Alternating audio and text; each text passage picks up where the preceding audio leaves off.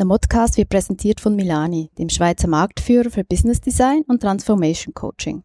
Milani bedeutet Co-Creating Future Business. Mehr zum integrierten Milani-Konzept und Spirit auf milani.ch. Welcome to the playground. Ready for transformation?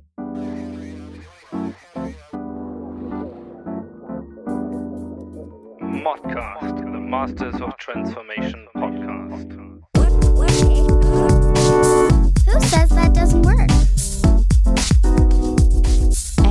Here is your host, Ingo Stoll. Hallo und herzlich willkommen zu einer neuen Ausgabe des Modcast des Masters of Transformation Podcast. Ja, ich bin Ingo Stoll und ich freue mich sehr, dass ihr wieder dabei seid. Und ich glaube, wir haben eine sehr, sehr spannende Folge heute, eine, auf die ich mich sehr, sehr gefreut habe. Denn mein Gast ist Raul Krauthausen. Ja, die Attribute hört ihr gleich, was der Mann schon alles gemacht hat. Ähm, in Kompaktform bezeichnet er sich manchmal gerne als Sozialaktivist und er kämpft für die Veränderung zum Guten an vielen, vielen Fronten. Äh, und unser Thema ist im weitesten Sinne Social Entrepreneurship oder auch Systems Entrepreneurship, das heißt der systematische Ansatz zur Veränderung und was das Ganze mit Badewannen, Wischmops und Unternehmertum zu tun hat, das hört ihr heute. Dabei wünsche ich euch viel Vergnügen.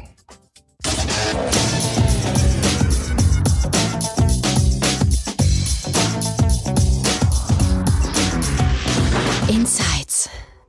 Ja, heute sind wir wieder mal unterwegs äh, und zu Gast im wunderschönen Berlin, sitzen hier im Coyote und mein Gast ist Raul Krauthausen. Raul, vielen Dank für deine Zeit. Sehr gern. Wir sitzen hier entspannt. Äh, Frank ist auch noch im Hintergrund mit Hund und wir haben Milchkaffee und Latte Macchiato. Die Technik läuft. Also eigentlich beste Voraussetzungen, um heute ja einen einen Aspekt von Transformation zu beleuchten, den ich extrem spannend finde, nämlich so die Frage, wo eigentlich Unternehmertum und dieses ganze Thema Entrepreneurship und Möglichkeiten und Innovationen auf einen ja, auf eine soziale, eine soziale Ausrichtung, auf ein soziales Ziel, eine, ja, einen Willen, einen Zweck, einen Sinn zur Veränderung trifft. Denn Mhm. äh, genauso ist das für mich so ein bisschen die Wahrnehmung gewesen, wenn man sich mal mit dem beschäftigt, was du alles schon so getrieben hast und gemacht hast. Und für diejenigen, die dich nicht kennen, ich darf mal den Versuch machen, vielleicht mal ein paar Attribute hochzuwerfen zu dem, was du so treibst. Du bist, äh, du bist Berliner, du bist Autor, du bist Moderator, Medienmacher, äh, Bundesverdienstkreuzträger, Grimme Online Award Preisträger, Social Entrepreneur, ähm, Ashoka Fellow.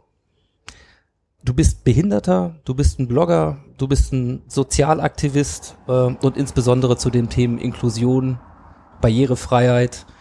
Ähm, ja, und ich nenne das mal offene Gesellschaft ähm, Ja. aus meiner Sicht äh, unterwegs. Wow, ja. Und ähm, ich vermute mal, äh, das ist wahrscheinlich ungefähr die Hälfte von dem, was du treibst. Nee, ich würde sagen, das ist schon mindestens 90 Prozent. Ja, das ist eine gute Quote. Hast du dich eigentlich mal gelangweilt so in den letzten Jahren? Ja, klar. Ähm, das ist ja auch, das klingt, sind immer alles so große Wörter, ähm, äh, wenn man das dann so vorliest als äh, Moderation. Äh, die Dinge bauen ja alle aufeinander auf. Ne? Also wenn man mit dem Thema Inklusion, Menschen mit Behinderung, als Mensch mit Behinderung eine Weile gearbeitet hat, dann ist das Thema offene Gesellschaft ja auch nicht mehr weit. Und äh, natürlich gibt es nicht nur Menschen mit Behinderung, sondern auch noch andere Minderheiten in Deutschland, die ähm, ja, wie soll ich mal sagen, viel viel mehr Aufmerksamkeit verdienen und auch äh, viel mehr Gerechtigkeit vor allem. Und äh, dann ist der Sprung einfach auch nicht mehr so weit. Ähm, der Grimme Online Award kam einfach, weil ich jahrelang im Internet mit dem Internet äh, mit Kollegen und Freunden äh, Projekte gemacht habe und ähm, die meistens im Internet eben auch stattfanden. Und ähm, Moderator wollte ich als Kind immer werden. Ähm, ich habe dann vier Jahre beim Radio gearbeitet, allerdings nicht als Moderator, sondern als Programmmanager. Und ähm, bin dann letztendlich so ein bisschen mit der Medienerfahrung, die ich dann hatte, zu der Erkenntnis gekommen, okay, vielleicht kann man auch ähm, versuchen, die, die Aufmerksamkeiten, die, die ja Medien immer generieren wollen und müssen, ähm, auch zu nutzen, nicht nur um Leute zu unterhalten, sondern auch um ähm, was Gutes zu tun, um, um die Welt zu verbessern, wenn man jetzt mal ein großes Wort bemühen möchte. Und ähm, dann haben wir halt überlegt, okay, was, was können wir ähm, zum Thema Behinderung? Ja, vielleicht können wir da einiges zu sagen und beitragen, was andere vielleicht ohne Behinderung nicht können und haben dann einfach angefangen. Und äh, so ist dann wahrscheinlich so ein bisschen auch dieses Entrepreneurship oder so dazugekommen. Ähm, ich tue mich manchmal noch so ein bisschen schwer und wahrscheinlich wird es auch immer so bleiben mit dem Begriff Entrepreneurship, weil ähm, ich empfinde mich gar nicht als, als Unternehmer. Ich bin super schlecht, wenn es um Zahlen geht. Ähm, ich mag das auch nicht. Ich mag nicht Kalkulationen machen und Forecasts und, und so weiter. Ich kann es auch gar nicht. Und ähm, so war dann eben die Idee, okay, dann suche ich mir Leute, die das können, die das gerne machen und arbeite mit denen zusammen. Und äh, ich bin dann vielleicht eher jemand, der Ideen reingibt oder der ähm, Leute zusammenbringen kann. Äh, also ich, ich, ich habe mal Wirtschaftswissenschaften studiert Ja. und da habe ich ja auch gelernt, was das Bild eines Unternehmers ist. Mhm. Also ging mir ähnlich wie, wie du, was man dann alles können muss und da muss man auch noch Strategien entwickeln und Pläne machen und die umsetzen und zahlen und so weiter. Und viel Geld verdienen, hat man mir auch immer gesagt, ist ganz wichtig dabei. Äh, mittlerweile interpretiere ich das auch mal ein bisschen breiter und sage, erstmal hat Unternehmertum ja ein bisschen was damit zu tun, dass man was unternimmt. Ja. Genau. Und das ist etwas, was ich eben in deiner, äh, in deiner Biografie sehr, sehr viel sehe. Und ähm, eine Sache habe ich jetzt noch nicht genannt, ähm, die für mich aber so ein bisschen der Anknüpfungspunkt war zu dir, nämlich du hast ein, äh, du hast einen Verein gegründet, äh, die Sozialhelden, Mhm. äh, mit deinem Cousin zusammen, zumindest Genau. war das, was ich darüber so gelesen habe. Ähm, und ihr nennt das eine Denkfabrik für soziale Projekte. Das ist Mhm. man sehr, sehr schön Untertitel finde. Also Ja, Frage weil wir uns mit dem Begriff Unternehmertum auch Ja. nicht äh, assoziieren wollten. Und ähm, eine Denkfabrik, ja, Fabrik ist jetzt auch so ein großes Wort, aber wir denken gerne Projekte. Und ähm, ich habe Design Thinking studiert. Ähm, und was mich am Design Thinking auf der einen Seite begeistert hat, war ja so die Idee, äh, okay, wie kommt man auf neue Ideen? Ne, wie findet man äh, Nutzerbedarfe? Ähm, wie findet man heraus, was Menschen brauchen? Das kann man mit Design Thinking ganz toll herausfinden.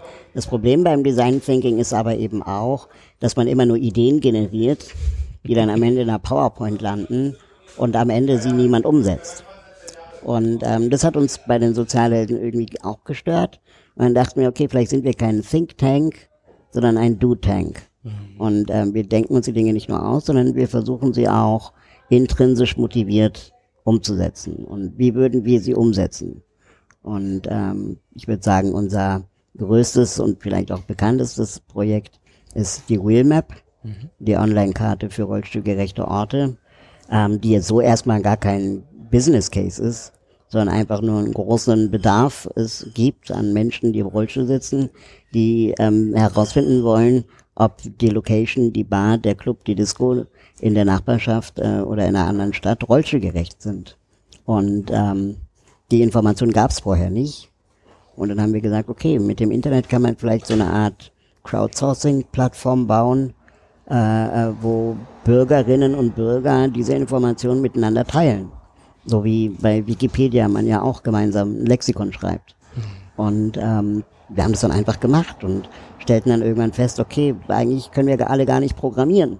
Und ähm, wollten aber eben diesen PowerPoint-Tod nicht sterben, sondern äh, dann wirklich mal zu gucken, okay, was braucht man denn? Und dann haben wir einen Programmierer kennengelernt, haben ähm, alles, was wir hatten an, an Ressourcen und Geld und Zeit äh, äh, ihm gegeben. Und der hat uns dann die erste Version gebaut. Und dann haben wir auf einmal gemerkt, okay, das funktioniert ja. Und dann sind wir relativ schnell auf Sponsoren und Spenderinnensuche gegangen. Und ähm, inzwischen ist die Wheelmap äh, fast acht Jahre alt. Ich wollte gerade sagen, das ist auch äh, ein Projekt, also ich habe so Mitte der 90er in einer Online-Agentur angefangen ähm, und das ist eins der ersten Projekte, die ich mit OpenStreetMap verbunden Genau. habe, also wirklich eben nicht Google, nicht kommerziell, sozusagen andere Konzepte oder andere Ideen jetzt als erstmal der klassische, sagen wir, Ansatz, damit möglichst viel Geld zu verdienen, zu monetarisieren, zu kapitalisieren, alles, was wir ja so, sagen wir, aus der Startup-Welt heute eher ein bisschen pervertiert Mhm. gespiegelt bekommen, Höhle der Löwen etc. So, es geht mal darum, den Business Case und ne, wie schnell skaliere ich jetzt und, Und dann verkaufe ich Themen. an Facebook. Und Ja. dann verkaufe ich an Facebook Genau. und danach, äh, was kaufe ich mir dann so Genau. ungefähr. Ähm, und weil du gerade sagst, ja, ihr habt eigentlich eine ganz andere Intention gehabt, nämlich ihr, ihr habt einen Bedarf gesehen. Also ich bin ja selber Rollstuhlfahrer, das muss man vielleicht dazu sagen. Und äh, ich hatte diesen Bedarf tagtäglich. Und im Design Thinking habe ich mal einen Vortrag gehört von einem äh, Dozenten aus den USA, der gesagt hat, löse nur deine eigenen Probleme. Also löse nicht die Probleme, die du glaubst, die andere haben. Und ähm, das war ein Problem, das ich regelmäßig habe und hatte. Und äh, wir haben einfach mal geguckt, okay, wie müsste das Produkt aussehen, dass ich sagen wir mal, damit äh, erstmal zufrieden wäre. Und dann findet man noch andere Menschen im Rollstuhl, die dann vielleicht noch andere Meinungen haben ähm, und das vielleicht sogar noch besser feedbacken können als jemand, der das mitentwickelt. Ähm, und so sind wir dann letztendlich durch viel Fleißarbeit, durch viele Fehler, die wir gemacht haben, äh, zu dem Produkt gekommen, das jetzt online ist. Und ähm, weil du gerade Google gesagt hast, ähm, ich habe auch jahrelang in Werbeagenturen gearbeitet und ähm, für große Marken äh, Internetkonzepte mitgeplant und gestaltet. Und am Ende, wenn man mal ehrlich ist, ähm, geht es immer darum, dass man Gewinnspiele macht im Internet, wo die Leute dann E-Mail-Adressen eingeben, damit man direkt Marketing machen kann. Und das fand ich irgendwie langweilig. Ich dachte, das Internet ist doch eigentlich so viel mehr. Man kann ja auch die Leute nicht nur nach ihrer E-Mail-Adresse fragen, sondern auch nach der Information, ob der Kindergarten, in den ihre Kinder gehen, rollstuhlgerecht ist.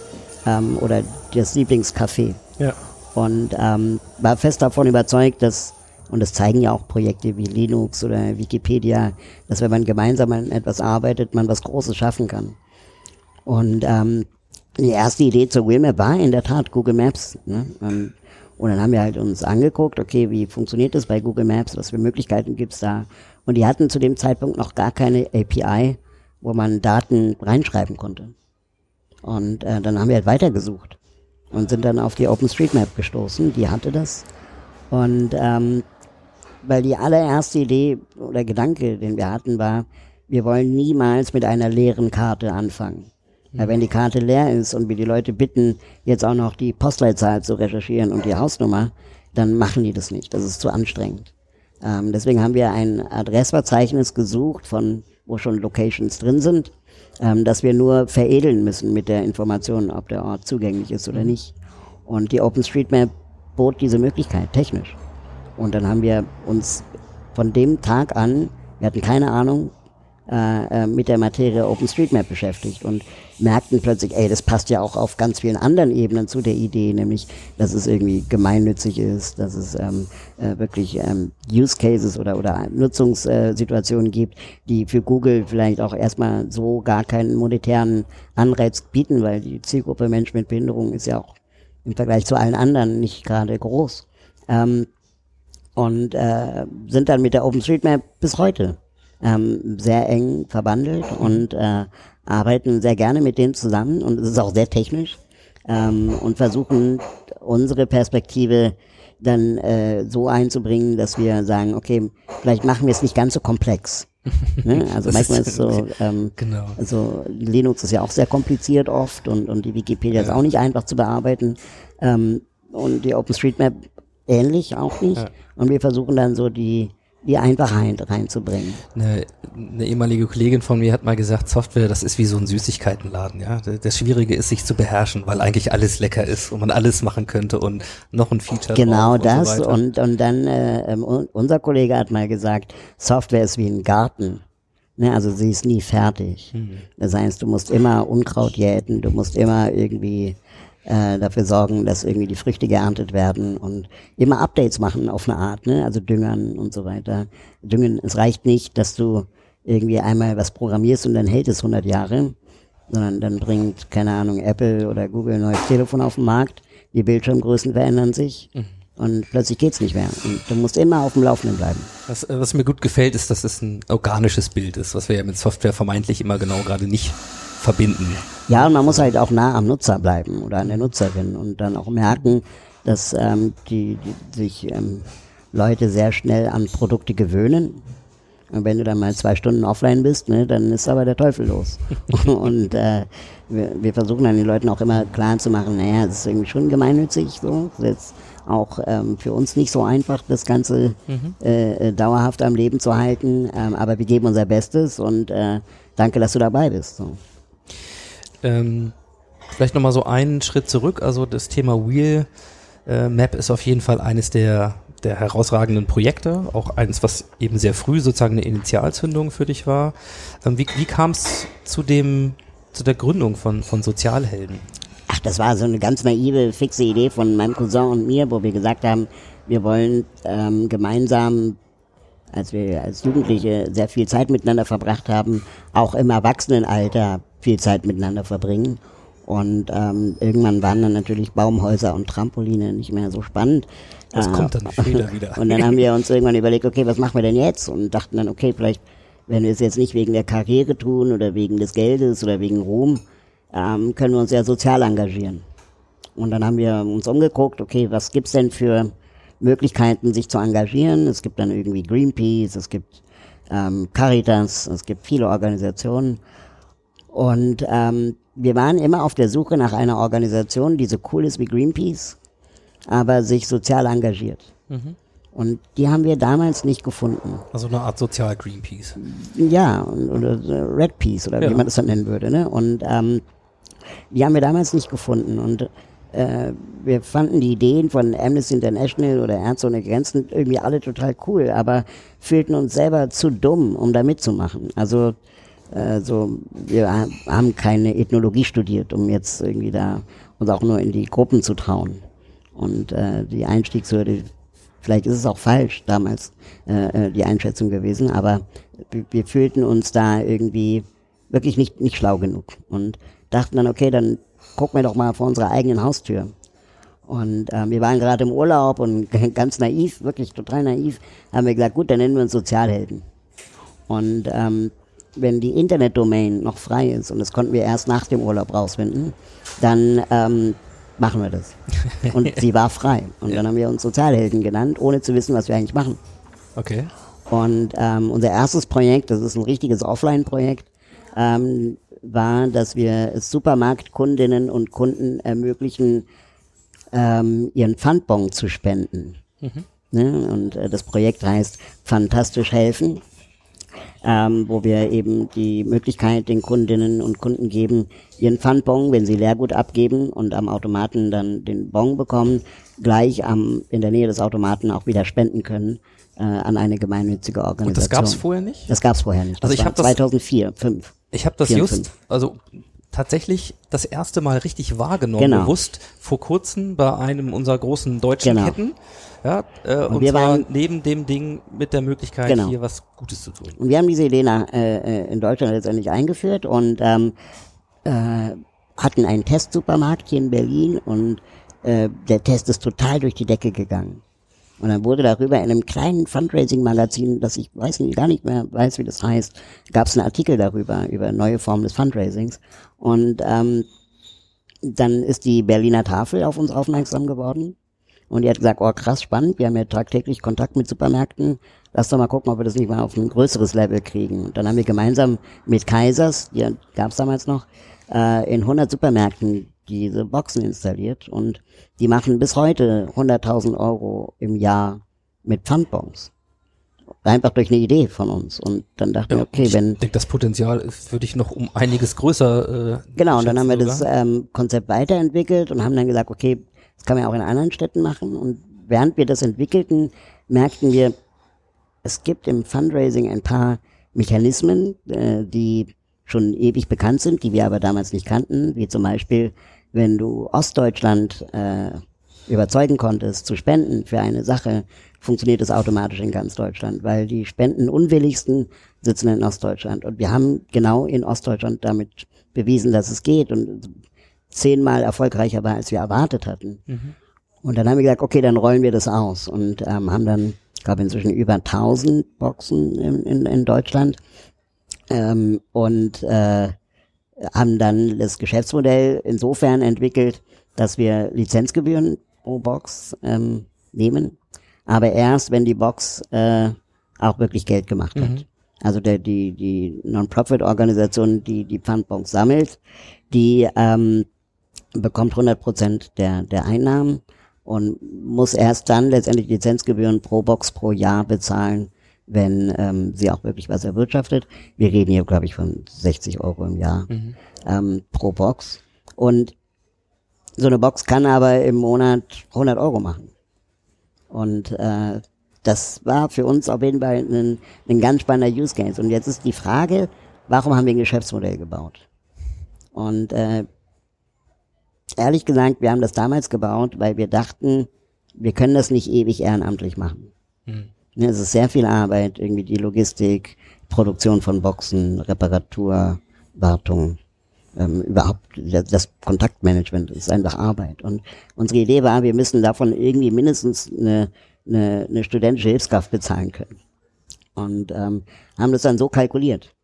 Ähm, und mit diesem Projekt sind wir dann plötzlich Sozialunternehmer genannt worden, von außen, unter anderem von Ashoka.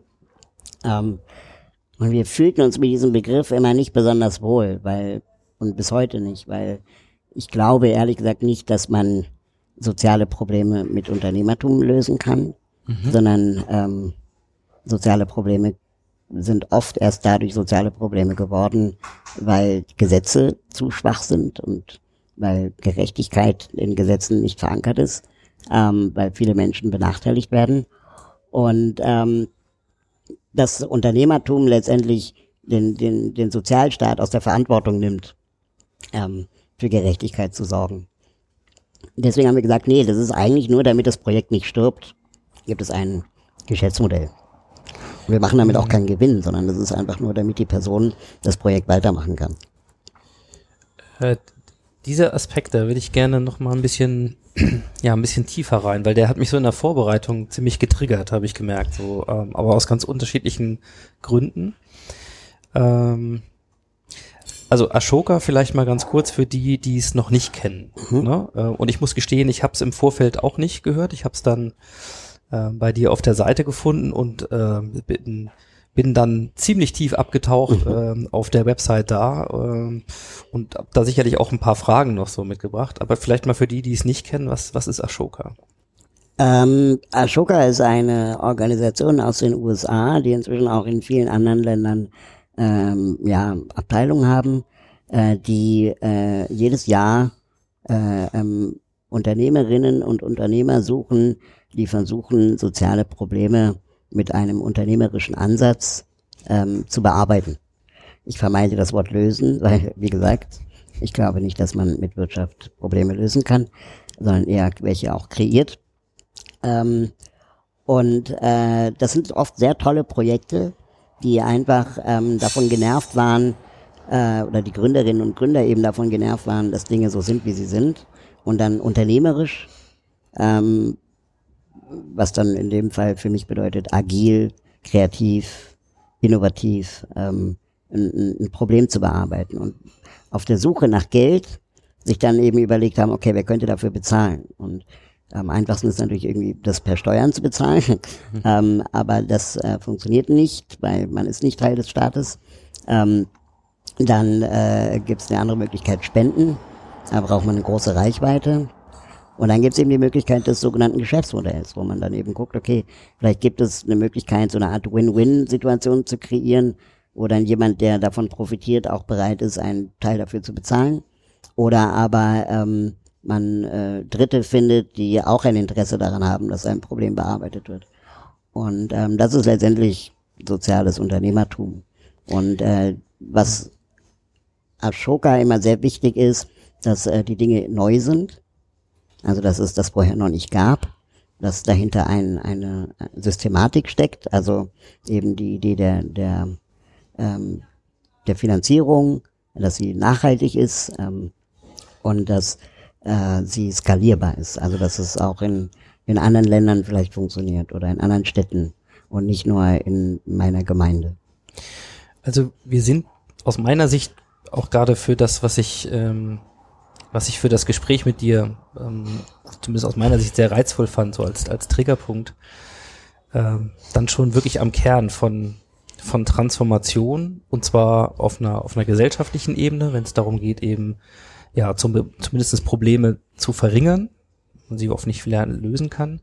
Und in der Frage, wie machen wir das? Und was ist sozusagen deine Philosophie? Ich finde es ganz spannend, dass du sagst, naja, du siehst dich eigentlich gar nicht als Unternehmer und hast auch so deine Probleme damit, weil das für dich ähm, häufig eher ähm, da ist, wo die Kette der Probleme losgetreten wird oder beginnt. Dann könnten wir natürlich sehr dezidiert auch mal ein bisschen weiter einsteigen in die Frage, okay, Kapitalismuskritik und was, was haben wir für Also am System? Ende führt's darauf hinaus. Aber das ist klar, dass äh, ich will mal so ein bisschen, weil wir das häufiger natürlich auch immer schon ähm, zum Thema hatten, ich will gerne mal auf einen Aspekt rein, ähm, diesen systematischen oder systemischen ähm, Ansatz. Also bei Ashoka, ich habe auf der Website äh, ein schönes Statement, einen aktuellen Artikel gefunden von Donella Meadows, äh, den ich euch auch sehr ans Herz lege, ich werde den verlinken in den Show Notes. Da geht es eigentlich darum, ähm, eine Einführung in systemische Veränderungen.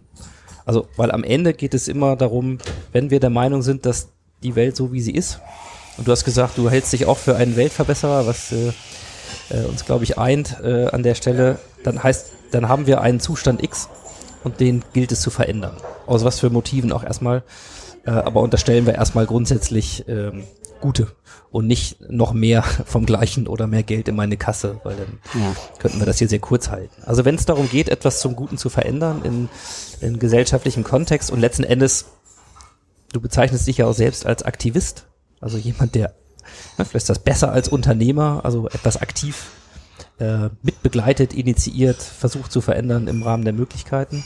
Dann ist in diesem Artikel äh, von Donella Meadows ja auch gesagt, letzten Endes käme ihr das häufig so vor, als sei unsere Welt ähm, verrückt oder auch verrückt. Also je nachdem, wie man das so betrachtet, äh, mit einem Bindestrich nochmal wird es ein bisschen deutlicher. Und sie brachte so das Beispiel, dass sie das Gefühl hat, häufig ähm, wäre das wie, als ob man eine große Badewanne hat und der Hahn ist voll aufgerissen und es läuft halt über.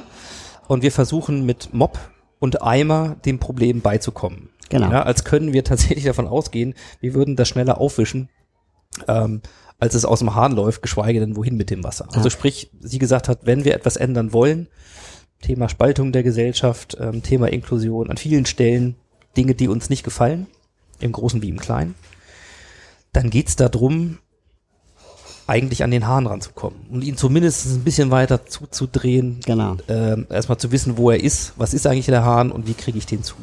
Und ähm, wie betrachtest du das? Also versuchst du nach systemischen Ansätzen zu gucken? Wie, wie denkst du über so ein, so ein Bild? Mm, Ich glaube, das ist von Projekt zu Projekt natürlich unterschiedlich. Ähm, ich versuche schon regelmäßig die Frage zu stellen, wo kommt das Problem eigentlich her? So ähnlich wie bei dem Wasser, ähm, äh, an dem wir die ganze Zeit rumdoktern. Und äh, letztendlich bin ich als rollstuhlfahrender Mensch, um beim Thema Wheelmap zu bleiben, äh, tagtäglich damit konfrontiert, dass ich immer herausfinden muss, ob ein Ort oder ein Aufzug ähm, rollstuhlgerecht ist oder nicht. Also wenn ein Aufzug nicht rollstuhlgerecht ist, dann weil er kaputt ist. Und ähm, je- jedes Mal bin ich auf dieser Suche und jedes Mal ist, ärgere ich mich darüber, dass es diese Information so noch nicht gibt oder eben ja schlechte Informationen gibt. Und ähm, bin dann auf die Idee gekommen, mit, mit Kollegen zusammen die, die Wheelmap zu gründen, wo wir zumindest gemeinsam das Problem erstmal kartografieren. Ja. Ähm, aber eine Kartografierung hat ja die Welt noch kein einziges bisschen rollstuhlgerechter gemacht. Und ähm, dann guckt man weiter, okay, woran liegt das eigentlich? Warum sind eigentlich so viele Orte immer noch nicht rollstuhlgerecht? Und dann stellt man fest, naja, es gibt nicht überall Aufzüge. Okay, das ist ein größeres Problem. Ähm, und äh, viele Cafés, Bars, Restaurants, Discos äh, sind nicht rollstuhlgerecht wegen ein oder zwei Stufen am Eingang. Das Problem ist jetzt nicht mehr so groß. Und dann kann man natürlich überlegen, was macht man da? Jetzt kann ich, keine Ahnung, gucken, was sagt das Gesetz. Ja, das Gesetz sagt, ja, kannst du nichts machen, ist Privatwirtschaft. Ähm, dann guckst du, okay, was kann man denn bauen? Und dann sagt dir der Tischler, na, ich baue dir was aus Holz. Der Schlosser sagt, ich baue dir was aus Metall. Und äh, wer bezahlt's? Und ähm, irgendwie ist es dann relativ schnell eine Geldfrage. Und ähm, wenn man jetzt die Wheelmap als Kartografierung des Problems sieht, haben wir noch kein einziges Mal das Problem gelöst. Und äh, unsere Idee ist, mit der Wheelmap aber aufzuzeigen, was es bedeutet, wenn die Privatwirtschaft nicht verpflichtet ist, rollstuhlgerecht zu sein. Und was müsste der Gesetzgeber eigentlich tun, um das Problem ein für alle Mal zu lösen, dass wir irgendwann in, keine Ahnung, 100 Jahren die Wheelmap zumachen können. Und äh, wie machen das eigentlich andere Länder? Und dann recherchiert man und stellt fest, dass in den USA seit 25 Jahren äh, private äh, Anbieter verpflichtet sind, rollstuhlgerecht zu sein. Und wenn sie es nicht sind, kannst du sie halt verklagen. Und deswegen sind die USA, in, was Rollstuhlgerechtigkeit angeht, auch wirklich Jahrzehnte voraus. Ich meine, die Wheelmap gibt's ja auch in den USA. Ich meine, so glo Die Wheelmap globales. gibt es in den USA, aber er hat Thema. natürlich viel weniger Nutzerinnen Ja. und Nutzer, weil ähm, das Problem ein anderes Genau. ist. Und äh, in Österreich hat man ähm, vor elf Jahren ein Gesetz erlassen mit zehn Jahre Übergangszeit, dass inzwischen auch die Privatwirtschaft verpflichtet, barrierefrei zu sein. Und in Deutschland haben wir noch nicht mal so ein Gesetz. Mhm. Und ähm, genau das letztendlich ist dann der, der richtig große Hebel, an dem wir dann auch arbeiten. Also wo wir dann eben auch sagen, okay, vielleicht kommen wir mit Freiwilligkeit gar nicht mehr weiter. Vielleicht müssen wir jetzt wirklich auch Aktivisten sein und uns im Zweifel irgendwo anketten, damit das passiert. Und wenn ich Ashoka-Projekte beobachte, die sind alle toll. Jedes einzelne Projekt für sich ist toll. Aber ich sehe manchmal, dass da dahinter ein größeres Problem liegt. Also es gibt sehr viele Projekte zum Beispiel zum Thema Bildung. Ja, für Benachteiligte. Es gibt verschiedene Benachteiligungen. Es gibt Migrationshintergrund, es gibt ähm, Arbeiterkind es, als äh, äh, Benachteiligungsfaktor, es gibt ähm, äh, ja vielleicht irgendwie Behinderung, ja, ähm, und alle haben aber das gleiche Problem, dass sie anscheinend in diesem Bildungssystem ähm, untergehen und dass das Bildungssystem für sie gar, gar keine Willkommenskultur hat. Und äh, das müsste man eigentlich verändern, anstatt dass jede Minderheit für sich selbst versucht, ähm, äh, letztendlich auch in Konkurrenz zueinander um die Fördergelder des Staates zu kämpfen. Sondern wir müssen eigentlich ähm, eine Art außerparlamentarische Opposition bilden und den Bildungsministern der Länder und des Bundes mal sagen, Leute, so geht es nicht weiter und sonst treten wir in Streik. Und dann könnt ihr mal sehen, was wir eigentlich die ganze Zeit für euch gemacht haben. Was ich so spannend finde, ist, du bist ja, weil du ein sehr innovativer Kopf bist, natürlich auch auf allen Facetten unterwegs. Also du hast gesagt, ich bleib mal beim Thema Wheelmap, weil es so schön ist. Ihr habt die Kategorafierung, ihr habt sozusagen eine technische Plattform ähm, geschaffen, um erstmal diese Informationen zu sammeln löst das Problem noch nicht. Du bist ja noch einen Schritt weiter gegangen, gerade weil du das Thema Rampen nanntest. Also du hast, du hast runterladbare äh, Druckvorlagen für 3D-Druck entwickelt. Ja, Genau, um, äh, für aber so als Hobby eher, Also als ne? Hobby, aber Genau. ich will nur sagen, auch solche Potenziale wie 3D, neue Technologien, ähm, also muss man vielleicht auch mal dazu sagen, du bist Jahrgang 1980, also so hart an der Schwelle zum Digital Native. Äh, also das sind ja alles Potenziale, die du auch nutzt. Aber die Dinge, die du gerade angesprochen hast, die liegen ja, je nach Metapher, die ich wählen will, eher an der Wurzel des Problems oder eben dahinter oder es ist eben in der systemischen Analyse die Frage, ja, wir können da immer an dem Symptom rumdoktern. Was sind denn eigentlich die großen Hebel oder die Ursachen? Und wenn ich mal schaue, ähm, bei dem, was du so tust, gibt es ja zwei Wege, die ich zumindest von außen erstmal so sehen kann. Das eine ist zu sagen, okay, ich verstehe mich als Aktivist. Und die andere ist, okay, ich gehe in dem System vielleicht auch einen Weg. Ich meine, gibt Diskussionen um den äh, Bundesbehindertenbeauftragten zum Beispiel und so Sachen, die dir angedient werden. Und du hast ja auch schon gerade gesagt, dass ein Beauftragter, ne, das, das ist nicht die Lösung des, äh, des Problems ähm, an der Stelle oder die Frage, welche Wertschätzung bedeutet das. Aber da nochmal so in den Wegen. Was, was glaubst du, ist der Weg, um wirklich etwas zu verändern? Also um wirklich hm, entweder Transformation hinzukriegen, also einen Übergang zu etwas anderem, aka Verbesserung, oder ist es am Ende dann Revolution? Musst du dann drastischer werden? Oh, da bin ich, glaube ich, ähm, zu pragmatisch, um äh, oder, oder mm, zu sehr im Jetzt, um, um, um das äh, zu beantworten. Ähm, ich glaube, dass ähm, ohne Verpflichtung nichts passiert. Und ähm, Verpflichtungen gab es und gibt es und können eingeführt werden äh, in vielen Bereichen. Es gibt die Verpflichtung zum Brandschutz, wenn ich ein Gebäude baue zum Beispiel Es gibt die Verpflichtung zum Rauchverbot, wenn ich in einem Café sitze. Ähm, es gibt die Verpflichtung zum Umweltschutz. Datenschutz. Datenschutz. gehabt. Ähm, Mhm. das kann man alles machen, wenn man will. Und ich habe manchmal das Gefühl, der Wille ist nicht da. Oder auch die Einsicht der Menschen, die an den Reglern und Hebeln sitzen. Und oft ist es, ähm, ich war neulich auf einer Podiumsdiskussion, äh, wo es um die Frage geht, woran liegt es eigentlich, dass immer so viele Minderheiten in unserer Gesellschaft nicht gehört werden. Und ähm, das liegt einfach leider ganz oft daran, ähm, dass weiße, nicht behinderte, heterosexuelle Cis-Männer an den Reglern der Macht sitzen, die selber mit dem Merkmal Vielfalt nicht immer so viel zu tun haben. Und ähm, das macht Männer nicht automatisch zu Tätern, aber es macht sie automatisch zu Nicht-Betroffenen. Und ähm, ich beobachte sehr oft dann so eine Abwehrreaktion. Wenn ich dann sage, ja, du sitzt halt nicht im Rollstuhl. Ja, ja, aber mein Nachbar sitzt im Rollstuhl. Ja, das heißt nichts. Ne? Ähm, und die diese nicht eigene Nicht-Betroffenheit äh, und, und dadurch auch oft fehlende Empathie, weil man Rollstuhlfahrer vielleicht eher lästig findet, weil sie diejenigen sind, die äh, die ganze Zeit nur meckern. Ähm, Gibt es ja auch in anderen äh, Minderheitsgruppierungen. Dann äh, wendet man sich eher ab und es ist halt eher anstrengend. Und Diversity und Inklusion ist auf jeden Fall Arbeit und anstrengend und gibt's nicht for free. Ähm, aber Umweltschutz ist auch anstrengend.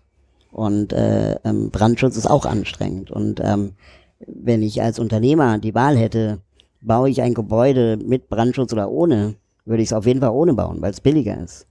Aber da ich es muss und da es alle müssen, habe ich die Wahl gar nicht. Und ich glaube, wenn man, wenn man in Bezug auf, auf Gerechtigkeit und, und, und, und Gleichstellung äh, pochen würde, dann ähm, könnte man eben sagen, okay, jedes Gebäude, das du baust und jedes Gebäude, das, keine Ahnung, älter als 20 Jahre alt ist, muss umgebaut werden. Ende der Geschichte. Das wird nicht diskutiert und das betrifft alle. Und wenn, wenn niemand weiß, wie man das finanziert, ja mein Gott, wir können, wir können Gelder in Bewegung setzen, wenn wir wollen. Ähm, offensichtlich können wir Banken retten, wir können Länder retten, wir können ähm, Unternehmen retten, ähm, wir können so tun, als ob mit Volkswagen nichts wäre. Ja, obwohl die eigentlich den größten Scheiß machen gerade. Ähm, und äh, das kostet auch Geld irgendwie. Ähm, aber der Wille ist nicht da. Jetzt bin ich ein bisschen versucht zu fragen, woher kommt deine, deine Hoffnung, dass wir, dass wir das hinkriegen? Also, dass wir den notwendigen Konsens hinkriegen, weil wenn, wenn wir sowas verpflichtend machen, dann reden wir über Regulierung und dann muss das durch gewisse In Institutionen und Prozesse durch in unserem Land, damit es Gesetz wird. Dann ist es so. Oder EU, je, je nachdem, auf welcher Ebene wir unterwegs sind. Also Ja. führt, also ich frage vor allen Dingen vor dem Hintergrund, wenn man aktuell mal guckt, wir sitzen jetzt hier, wir haben gerade ähm, das Thema Chemnitz auf dem Tisch, wir haben, ich will gar nicht in die Details, ich will nur sagen, man könnte der Meinung sein, wir haben sehr häufig den Wunsch nach einfachen Lösungen für komplexe Fragestellungen, die sie ja alle sind. Aber um solche, um so einen Konsens demokratisch zu organisieren, brauchst du Mehrheiten. Ähm, woher kommt deine Hoffnung, dass wir das hinkriegen? Weil Deutschland innerhalb der letzten 20 Jahre zweimal aus der Atomenergie ausgestiegen ist. Ähm, weil einfach bestimmte Notwendigkeiten irgendwann so offensichtlich wurden, dass sogar die Konservativen sagen, okay, vielleicht steigen wir aus der Atomenergie aus, aber auch erst nachdem knallen 30 müssen, Jahre ne? lang, nachdem 30 Jahre lang äh, rot-grüne Hippies sich an Bahngleise gekettet haben. Und das hat zu so einer gesellschaftlichen Veränderung geführt und auch zu einem Umdenken und zu einem Bewusstsein für das Thema Umwelt, dass sogar eine konservative Kanzlerin nicht anders konnte, als zu sagen, okay, wir steigen aus der Atomenergie aus. Hätte man in den 70er Jahren die Leute an den Gleisen, die sich angekettet haben, gefragt, sag mal, wie stellst du das eigentlich vor? Und die haben gesagt, na, Atomausstieg sofort, dann wäre Deutschland dunkel gewesen, dann gäbe es keinen Strom. Klar. Aber die haben so lange gekämpft. Und die haben so lange nach Lösungen gesucht und auch Studien gemacht und, und bewiesen, dass Atomenergie gefährlich ist. Ähm, dass einfach auch äh, die, die, die Notwendigkeit irgendwann so offensichtlich war, dass Geld offensichtlich keine Rolle mehr spielt. Ne? Plötzlich legen wir Stromkabel quer durch Deutschland, äh, um die Nord-Süd-Trasse hinzukriegen. Und äh, sowas macht mir Hoffnung. Oder ähm, die, die, ich habe mal ein, ein sehr schönes Zitat gelesen von Philip Zimbardo. Philip Zimbardo ist äh, äh, Professor Doktor in den USA, der ähm, Psychologie unterrichtet und eine Koryphäe in dem Bereich ist. Und äh, der hat äh, das Standardwerk geschrieben, der große Zimbardo. Ich wusste nicht, dass es äh, ein Standardwerk gibt, aber heißt so, ist also von ihm. Und ähm, der ist bekannt geworden in den 70er Jahren durch das sogenannte Gefängnisexperiment. Ja, das kennt man vielleicht. Da gibt's auch einen Kinofilm.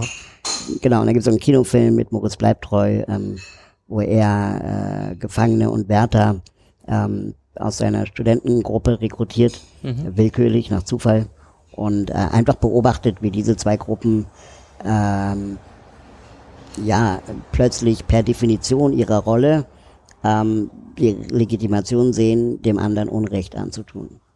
Und er kann mit der Erkenntnis aus dieser Forschung oder kann man inzwischen ganz viel ableiten, wie es zum Nationalsozialismus kommen konnte. Wie konnten Menschen andere Menschen verfolgen, jagen, töten, ähm, ohne dass irgendwie der Nachbar da irgendwie was gegen hatte. Und ähm, super spannendes Thema. Und äh, Philipp Zimbardo war selber total entsetzt von, von diesem Experiment und auch von der Erkenntnis, dass in jedem von uns das Potenzial zum Bösen steckt. Also wenn ich äh, einer Autorität glaube, in dem Fall dem Professor, ähm, der mir sagt, es ist okay, dass du jetzt äh, der Wärter bist, dann nutze ich diese Rolle. Und ähm, oder als Gefangener, äh, dann bin ich vielleicht erstmal Opfer, aber ich wehre mich. Und ähm, so äh, entsetzt war er von der Erkenntnis, dass in jedem von uns das Potenzial zum Bösen steckt, dass er dann irgendwann sich die Frage gestellt hat, ob in jedem von uns nicht auch das Potenzial zum Guten steckt. Also einfach umgedreht die Frage. Und ähm, äh, hat dann Leute beobachtet, äh, beziehungsweise auch interviewt in seiner Forschung, ähm, die er als ähm, ja, Helden definiert. Und er hat dabei unterschieden zwischen zwei Gruppen, nämlich einmal zwischen den sogenannten äh, äh, ja, bezahlten Helden, ja, das sind dann in dem Fall Feuerwehrmänner und Frauen, Ärztinnen und Ärzte, ähm, Soldatinnen und Soldaten, die Geld dafür kriegen, dass sie irgendwie ihr Leben riskieren. Ähm, wobei Soldaten in Deutschland wahrscheinlich weniger Helden sind, aber im amerikanischen Kontext schon. Ähm, und die hat er aber in seiner Beobachtung nicht untersucht, sondern er hat die andere Gruppe untersucht, nämlich die sogenannten Alltagshelden. Also Menschen, die geistesgegenwärtig jemand anderem das Leben retten und danach wieder in der Masse verschwinden. Und er hat die inter, äh, ähm, gesucht, interviewt und er hat immer wieder als Antwort äh, auf die Frage bekommen, warum hast du das getan? Warum hast du jemandem das Leben gerettet? Haben die Leute immer gesagt, ich weiß es nicht, aber ich hielt es in dem Moment für das Richtige. Und ähm, er konnte dann daraus äh, Thesen formulieren aus den Interviews. Und eine These ist, ähm, Helden glauben an eine bessere Zeit nach der Tat. Also es ist besser, dass die Person nicht stirbt, als dass sie stirbt. Und ähm, er hat es dann noch weiter äh, entwickelt zu der These, Helden widerstehen der Versuchung, ihre eigene Tatenlosigkeit zu rechtfertigen. Und das ist ein so schlauer Satz, ähm, weil wie oft erwischen wir uns dabei in unserem Alltag, dass wir Dinge nicht tun, weil es könnte ja. Ne? Klar. Und das machen wir auch zum Schutz, weil wir können ja nicht immer ständig überall äh, Feuer löschen. Ne? Aber ähm, letztendlich muss uns einfach nur klar sein, dass wenn wir einfach zusehen, wie Dinge passieren, wie zum Beispiel in Chemnitz, ähm, dann wird es nur schlimmer. Aber wir können versuchen, diese Lethargie zu überwinden. Und dann haben wir das Potenzial, Helden zu werden. Und es geht gar nicht so darum, der egoistische Held zu sein, um Held zu werden des Heldens wegen, sondern einfach an eine bessere Welt danach zu glauben. Und das versuche ich mir immer wieder bewusst zu machen. Also das zu sagen, okay, bist du einfach nur zu faul? Hast du Angst vor der Herausforderung? Warum machst du es nicht? Was ist denn, was, was, was hält dich ab? Und meistens sind es Ausreden. Mhm. Ja, ich glaube, das kennen wir, kennen wir alle gut. Finde Oder der innere Schweinehund, den man überwinden muss. Ja, ist auch, oder systemisch sind es dann Beharrungsdinge und Genau. so weiter. Es ist, äh, also Auf jeden Fall sind wir schneller dabei, äh, in diesen Dingen ähm, was zu rechtfertigen, als was zu machen. Und, Und ich- äh, gerade in Bezug auf Chemnitz oder, oder Mhm. Sachsen und, und, und Sachsen-Anhalt, das war ja vorhersehbar. Wir wissen ja seit, seit Jahren, dass wir ein Problem mit Rechten haben in Deutschland. Das kann niemand sagen, das hat uns überrascht. also um es mit Hagen Rether zu sagen, ja, wir wissen das alles. Also Ja. die, die Fakten auch an vielen anderen Dingen, äh, die sind bekannt. Wir haben einfach nicht hingesehen und wir haben nicht gehandelt. Oder wir haben die Leute an die Macht gewählt, die bewusst nicht hingesehen haben und nicht gehandelt haben. Ja, und da das alles miteinander zusammenhängt Genau. ähm, und wer profitiert und so weiter, ist es wirklich eins dieser vielen komplexen Dinge, die unsere Welt ausmachen, die alle miteinander zusammenhängen.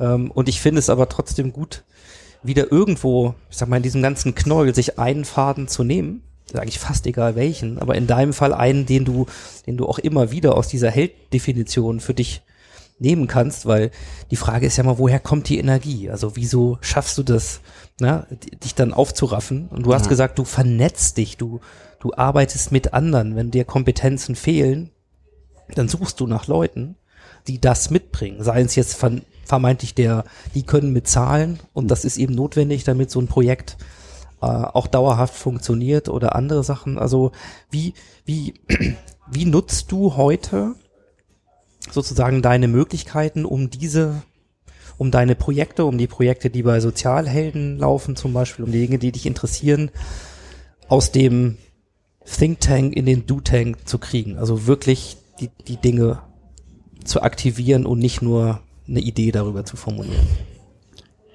Also ich glaube, wir sind inzwischen ein relativ gut eingespieltes Team.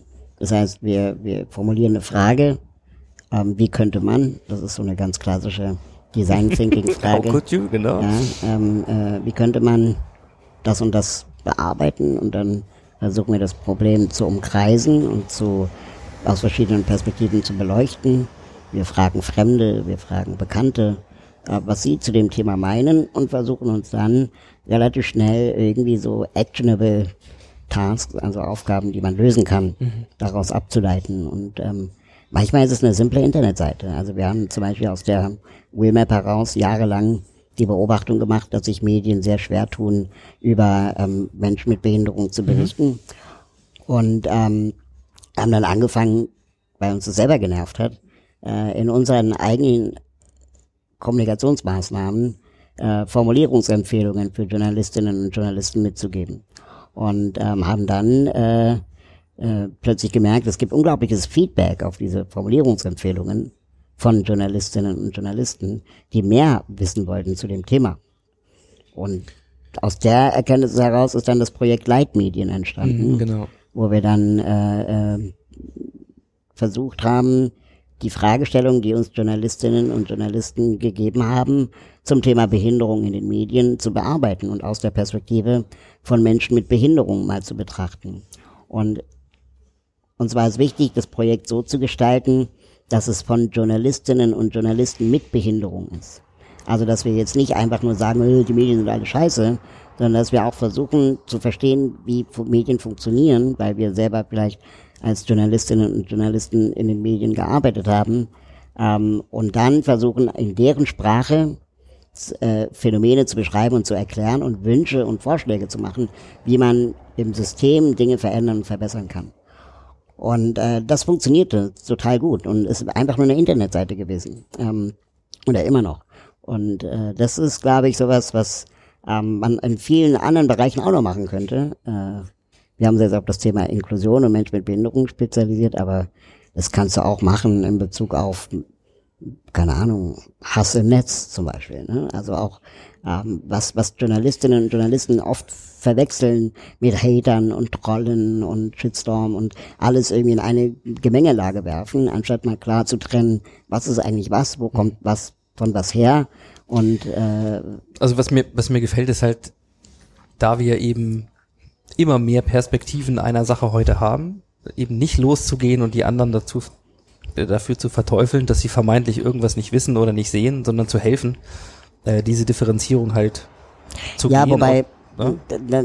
die Diskussion hatte ich auch neulich. Ja, auf der einen Seite helfen Betroffenen den Nicht-Betroffenen, in dem Fall, ne? also ähm, indem sie sie äh, informieren über, wie macht man das jetzt richtig.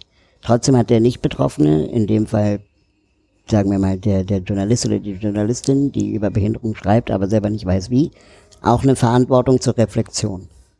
Also ähm, Klar. es gibt sehr viele Leute mit Abwehrhaltung, die dann dagegen sind, etwas zu verändern, weil sie haben das schon immer so gemacht.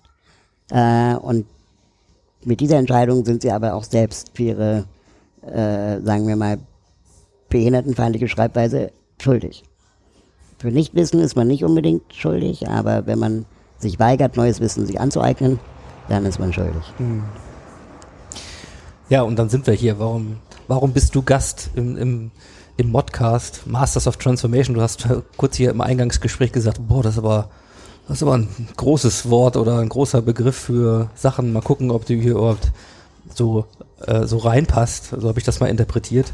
Ähm, ich glaube, die, die letzten, naja, knapp 50 Minuten haben das äh, mehr als Ich würde Äh, gerne noch zwei bewiesen. Sachen ergänzen. Ähm, Ich habe ja erzählt, dass ich vier Jahre beim Radio gearbeitet habe. Und es war Mhm. beim Jugendradio. Und äh, Radio Fritz hier in Berlin-Brandenburg, äh, das ist die Jugendwelle der ARD in Berlin-Brandenburg. Und ähm, also schon irgendwie bekannte Marke und, und jetzt auch nicht irgendwie so ein Hinterhofsender, sondern einer der Marktführerinnen und Marktführer. Und ähm, wir hatten einen ganz tollen Chefredakteur. Und der hat äh, ähm, mit uns immer versucht, eine Haltung zu entwickeln. Wie sind eigentlich Journalistinnen und Journalisten, die beim Radio arbeiten, für Jugendliche? Wie können die eigentlich eine, eine, eine Haltung einnehmen gegenüber jungen Menschen, ohne dass es lehrerhaft klingt? Oder elternhaft oder so. Und ähm, wir haben dann irgendwann mit vielen Studien und Workshops, die wir gemacht haben, auch immer noch, sie machen die immer regelmäßig auch so Reflexion über ihre eigene Arbeit, damit man eben nicht abgehoben klingt. Ähm, haben wir dann äh, versucht, das zu definieren und auch in Worte zu fassen. Wie gehen wir an Themen ran? Und, äh, die Haltung war charmant respektlos. Also wir bleiben höflich in der Sache, ähm, aber sind respektlos gegenüber Hierarchien. Also, und dann haben wir definiert, okay, gegen wem gegenüber sind wir respektlos? Allen Menschen über 30. Das ist die Ansage. Und ähm, in dem Fall, wenn dann der junge Reporter den Bürgermeister fragt oder die Bürgermeisterin, dann ähm, spielt Hierarchie in dem Moment keine Rolle, sondern wir stellen einfach ganz höflich die Frage, warum verkackt ihr eigentlich gerade die Welt für unsere Generation? So, und diese Frage musst du jetzt beantworten. Und ich stehe jetzt hier und ich gehe nicht weg. Und das ist nicht gewalttätig, das ist nicht irgendwie, ähm, äh, sagen wir mal, unhöflich, sondern es ist einfach nur journalistische Freiheit. Und ähm, das bringt einige Leute echt ins Straucheln. Und äh, mit dieser Haltung charmant respektlos gegenüber den Menschen zu sein, die nicht im Goldstuhl sitzen oder die an den Reglern der Welt sitzen, ähm, und die Frage zu stellen, was tun sie eigentlich für, für Minderheiten, ähm, so lange bis du eine Antwort bekommst, die nicht heißt, ja, wer soll das bezahlen, ähm, das ist, glaube ich, das Spannende. Und das ist auch das, was mich neugierig hält. Und ich dann auch denke, ach krass, okay, wusste ich nicht, habe ich so noch nicht gesehen.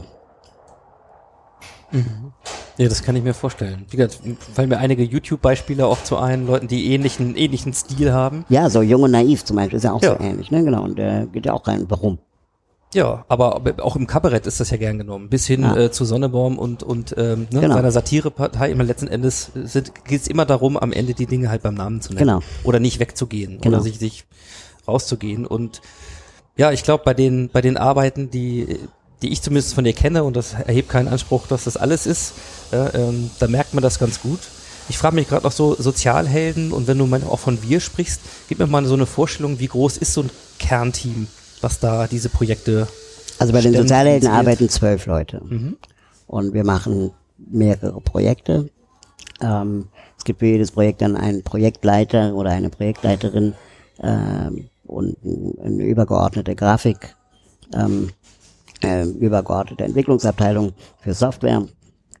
Und äh, alle zusammen sind es zwölf. Und wir machen dann letztendlich, ah, sagen wir mal grob, ein neues Projekt pro Jahr und äh, versuchen dann auch Synergien zu nutzen aus den bestehenden Projekten oder mit Partnerschaften. Und ähm, ich persönlich äh, als Privatperson versuche auch außerhalb der Sozialhelden natürlich ähm, das Netzwerk zu erweitern und ähm, auch so die, die Sichtbarkeit, die ich habe, ähm, zu nutzen, um auch anderen Menschen eine Bühne zu geben. Und äh, daraus ist ja dann auch die Fernsehsendung entstanden, ähm, Krauthausen Face to Face, die man unter krauthausen.tv sich im Internet auch angucken kann. Und ähm, äh, da interviewe ich äh, in regelmäßigen Abständen äh, Künstlerinnen und Künstler mit Behinderung und rede mit ihnen über Kunst und nicht über Behinderung. Und äh, das ist eine neue Perspektive, die es merkwürdigerweise im deutschen Fernsehen so noch nicht gab. Ähm, und es geht auch nicht um Charity oder so, sondern es geht einfach zu sagen, ey, wusstet ihr eigentlich, dass Samuel Koch ein großartiger Schauspieler ist? Und wieso reden alle mit dem immer nur über Behinderung? Also das ist ja eine Sache, die mir sowieso auch sehr, sehr gefällt und die ich auch bei den, bei deinen Arbeiten äh, sehr schätze, ist, ja, es geht auch um Behinderung. Genau, so beiläufig. Aber, aber nicht im Kern. Genau. Und es ist nicht die Ausrede, äh, sondern die, die, diese Vorurteile auch, äh, egal ob er es mit Leitmedien macht, also was vermeintlich Leute auch an Befangenheiten haben Genau. im Umgang mit dem Thema und so, Genau. dass, dass es da eher eine Natürlichkeit gibt. Und wenn ich das mal wieder ähm, äh, systemisch sozusagen zurückführe, dann ähm, ja, dann geht's nicht um das eigene Ego und um die eigene Situation. Es geht am Ende immer um die Sache und die Frage, wie man das Potenzial reinbringen kann, wie man es verknüpfen kann. Und deswegen finde ich vieles, was du heute gesagt hast, auch, ja, das, das kann man nutzen, so wie du das auch tust, um, um damit ein Thema wie Inklusion anzugehen. Ja, Aber man kann es, genau wie Design Thinking, auch ein, als eine universelle Art und Weise verstehen, Genau. wie wir Dinge verändern können, die uns nicht gefallen oder von der wir der Meinung sind oder die wir, die, die wir ändern müssen, da wo wir aus den Komfortzonen rauskommen und sagen, ja, äh, da will ich Held sein oder da muss ich Held sein, was Ja. immer mich da eben triggert. Äh, Und ich finde deine ganze mediale, ja, äh, deine, deine Gabe, dein Talent, ja, ist, ist, das wissen wir auch, das ist in dem System, auch das hast du ja gesagt, wir müssen im System arbeiten und Dinge verbessern. Das ist nun mal ein Punkt, der wichtig ist, um Aufmerksamkeit, äh, um Reichweiten zu erzielen, aber nicht der Reichweite wegen, ja, sondern um Menschen zu erreichen. Noch Genau. ist das so.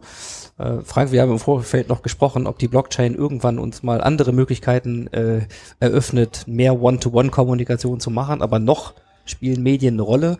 Deswegen muss man auch da rein, aber eben nicht, um mehr Hysterie zu verbreiten, äh, die vermeintliche Mainstream, ähm, und aber auch nicht, um nur Charity zu machen und das Feigenblatt dahin zu packen, sondern um was zu bewegen. genau.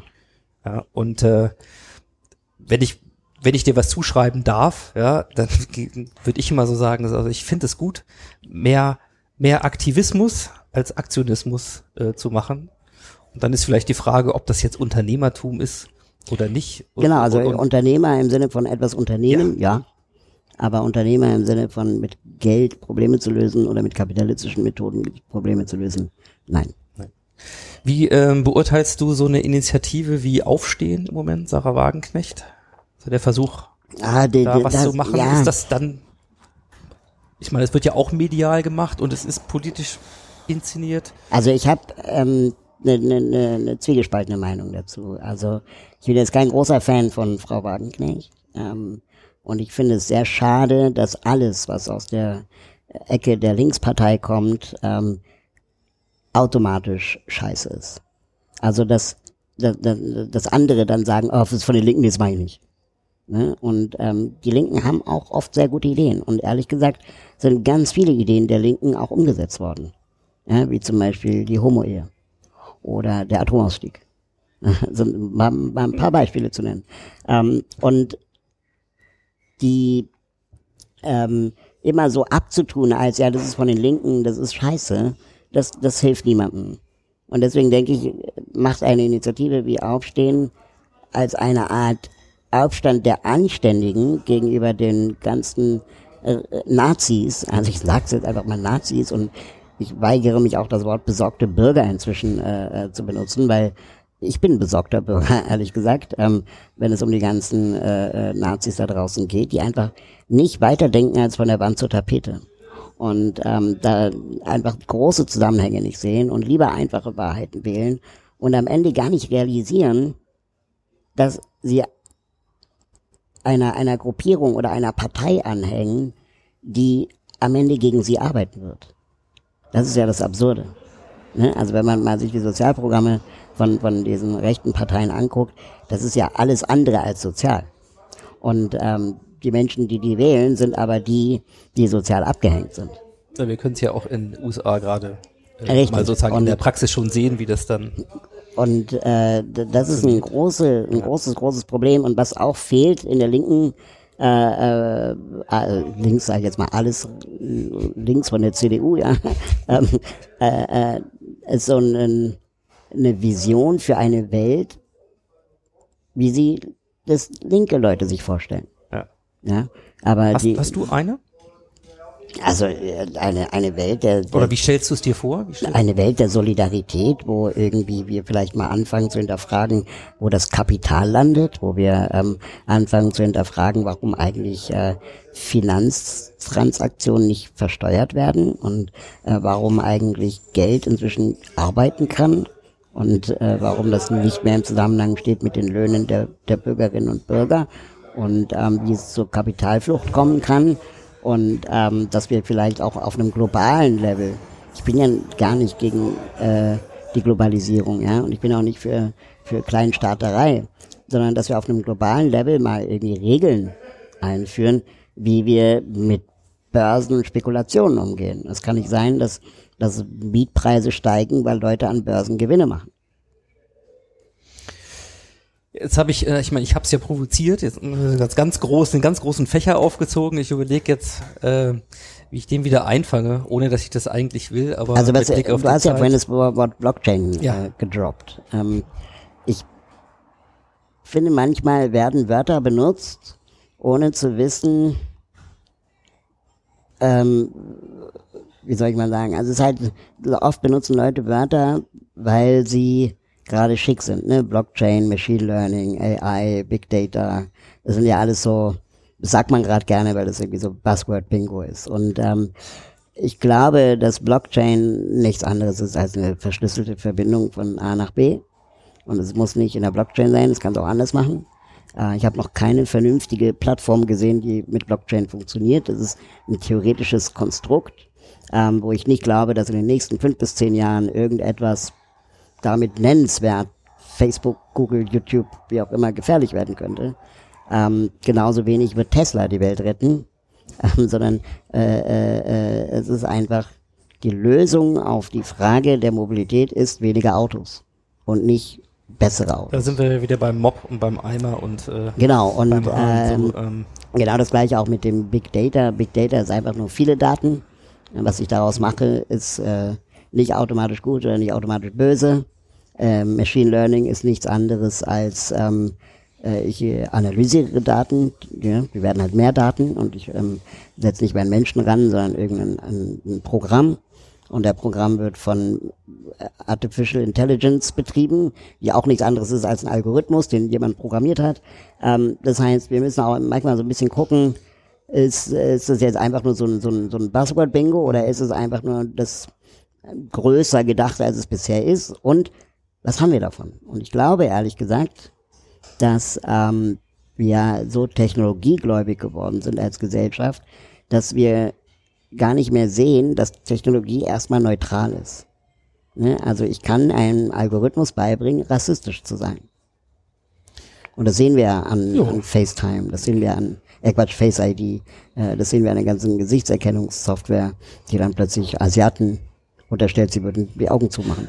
Ne? Ähm, so einfach weil, ja, also ich, ich sag mal so, ich habe hab jetzt so ein bisschen die Herausforderung, ja, da wieder rauszukommen. da wieder rauszukommen, weil und ich mache jetzt mal einfach einen Kunstgriff. Äh, Ich könnte hier auf andere Podcasts und Gespräche verweisen, Ja. wo wir uns eine Stunde lang Ich will ja eigentlich damit, damit auch nur appellieren, dass wir an den, an den gesunden Menschenverstand äh, äh, äh, appellieren, um mal zu gucken, welche Wörter werden eigentlich warum, wie gebraucht.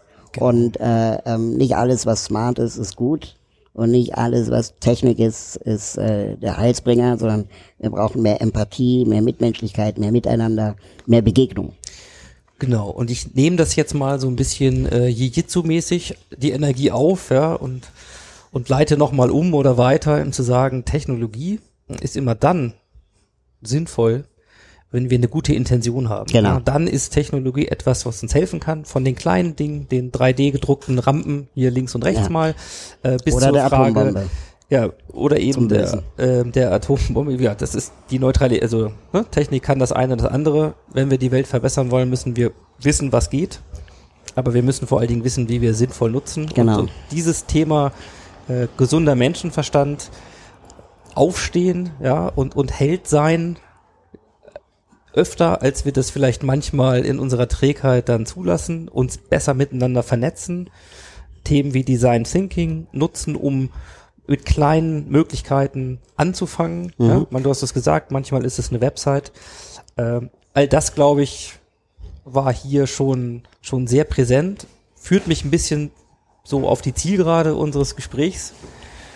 Ähm, ich würde gerne mal wissen, was ist im Moment dein Lieblingsprojekt oder wo geht bei dir gerade die meiste Energie rein? Was machst du gerade? Was veränderst du oder wo schiebst du was an oder was geht dir im Kopf rum, was als nächstes vielleicht Was ich ähm, gerade wirklich zunehmend versuche, ist mich aus der aus der Bildfläche zu nehmen und eher die Leute miteinander anfangen zu vernetzen und im Hintergrund versuchen irgendwie vielleicht die Kontakte, die ich habe, zu nutzen, äh, ähm, damit auch andere Menschen Dinge machen können, die gut sind. Ähm, und äh, das sowieso am Ende eine viel größere Wirkung hat, als wenn man selber alles macht. Und ich bin auch einfach nur jemand, der vielleicht gerne redet und ähm, gerne auch Leute trifft und vielleicht das auch einigermaßen kann. Ähm, aber ich bin jetzt nicht unbedingt ein guter Grafikdesigner oder ich bin auch nicht jemand, der besonders äh, gut ist im Recherchieren. Und ähm, ich äh, beobachte lieber, dass ich äh, Menschen die Möglichkeit gebe, beziehungsweise sie von selbst das auch wollen.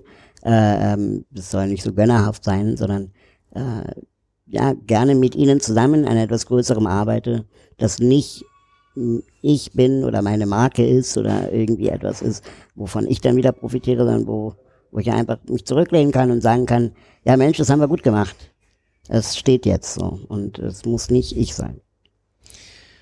Das lasse ich so stehen. Ähm, für alle, die ein bisschen mehr äh, über dich wissen wollen oder die Möglichkeiten vielleicht, wo sie auch was mitgestalten können, mitmachen können, sich vernetzen können, äh, wo würdest du die Leute hinschicken? Wo Also ich lade die? Leute alle gerne ein, auf meine Website zu kommen, raul.de, r-a-u-l.de und äh, meinen Newsletter zu abonnieren, der ähm, einmal die Woche rauskommt zu den Themen Inklusion und Innovation und in den wirklich viel Leidenschaft äh, ich stecke.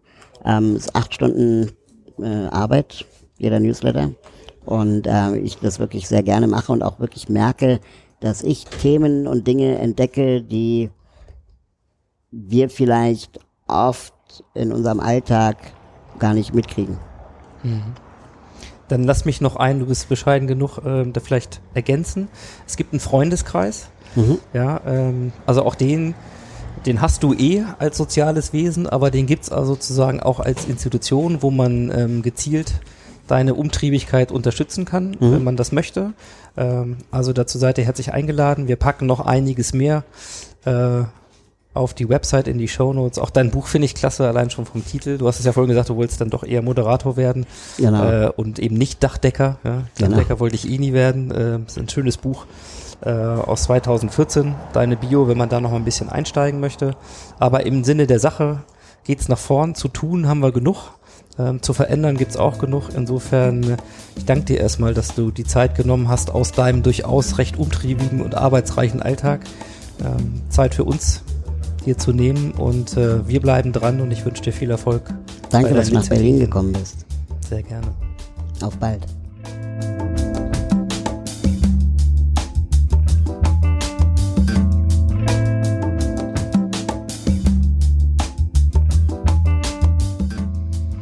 Ja, das war sie, die Episode 66. Ihr findet äh, sehr umfangreiche Shownotes, diesmal mit ganz vielen Links und weiterführenden Infos und mit Hund.